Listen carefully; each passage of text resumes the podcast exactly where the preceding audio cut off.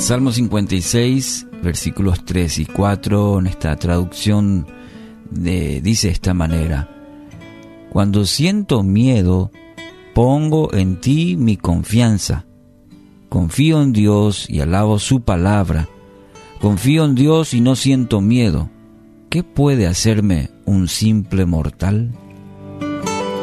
Título de esta mañana, En Dios confío. ¿Qué hace cuando tiene miedo? Esta experiencia del salmista puede ayudarnos, ayudarnos y mucho. Habían amenazas muy fuertes por parte de los enemigos. Su vida, su familia, todo el pueblo de David corrían peligro. Y viene esta oración, es una oración de confianza. Entonces es importante a la luz de la palabra, preguntarnos qué es lo primero que hago cuando asoma el miedo, porque es algo que no podemos evitar. Eh, de hecho, al despertar, al, despertar, al, pensar, decimos, ¿qué traerá este día? Y algunos son presa del miedo, viven presos del miedo. La incertidumbre, quizás eh, noticias el, contexto donde estamos viviendo actualmente, sí, genera mucho, mucho temor. Y el miedo paraliza, eh, nos trae angustia, trae desesperación, y buscamos de alguna manera combatir ese estado de temor. en menor o mayor medida decimos, bueno, tengo que salir de esta. El salmista nos da una salida. A de la palabra de Dios nos da, nos orienta cómo hacerlo. Y lo primero que dice el salmista dice, pongo en ti mi confianza.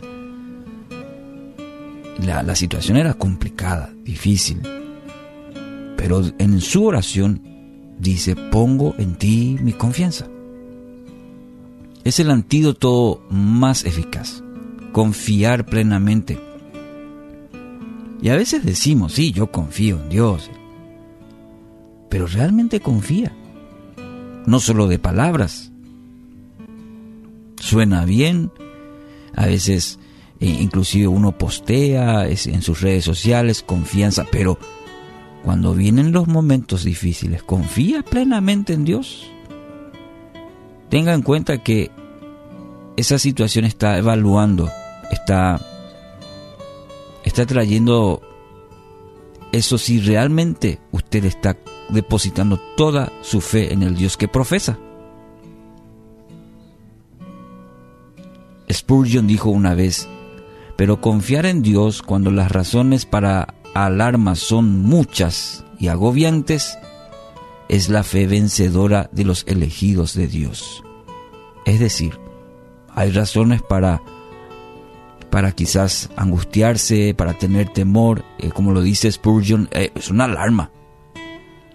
Y son agobiantes, y son muchas, dice. Pero en la fe vencedora de los elegidos de Dios es confiar. La fe no es un sentimiento de que todo necesariamente va a resultar para bien. No debemos confundir eso.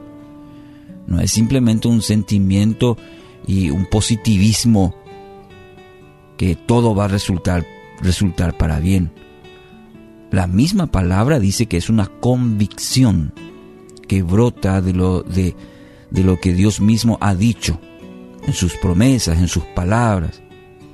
Es esa convicción. Es una certeza lo que se espera, aunque no lo vemos. Una confianza en las promesas de Dios. Fíjese ese ejemplo que cuando el chico o, recordamos nosotros cuando el padre nos prometía algo, el papá, la mamá, confiamos que eso llegaría. En el ámbito espiritual debería ocurrir lo mismo. Digo debería porque muchas veces dudamos. Entonces, ¿cómo puede uno aumentar su fe? Usted dirá, sí, yo me, me, me identifico digo que confío en Dios, pero a veces al último hago otra vez las cosas a mi manera o entro en una desesperación. ¿Y cómo entonces puedo aumentar mi fe? La fe es por el oír y el oír es, el oír es por la palabra de Cristo, dice Romanos 10, 17. La fe viene por el oír y el oír por la palabra de Cristo. Y note que esto es lo que aplica el salmista. Eh, esto de el oír por la palabra. Como alimentamos.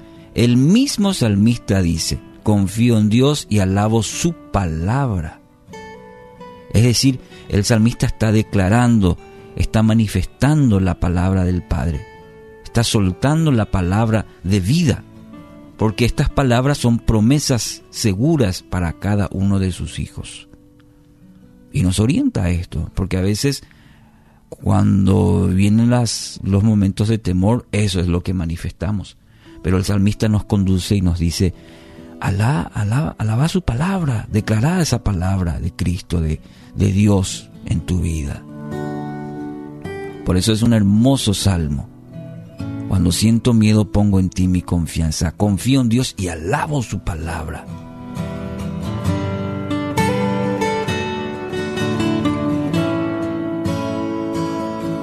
Entonces, quiero compartir esta promesa para que alimente tu espíritu. Palabra de Dios. Las que dio, por ejemplo, a Josué, también son para usted. Nadie te podrá hacer frente en todos los días de tu vida. Estaré contigo, no te dejaré, ni te desampararé. ¿Cree esto?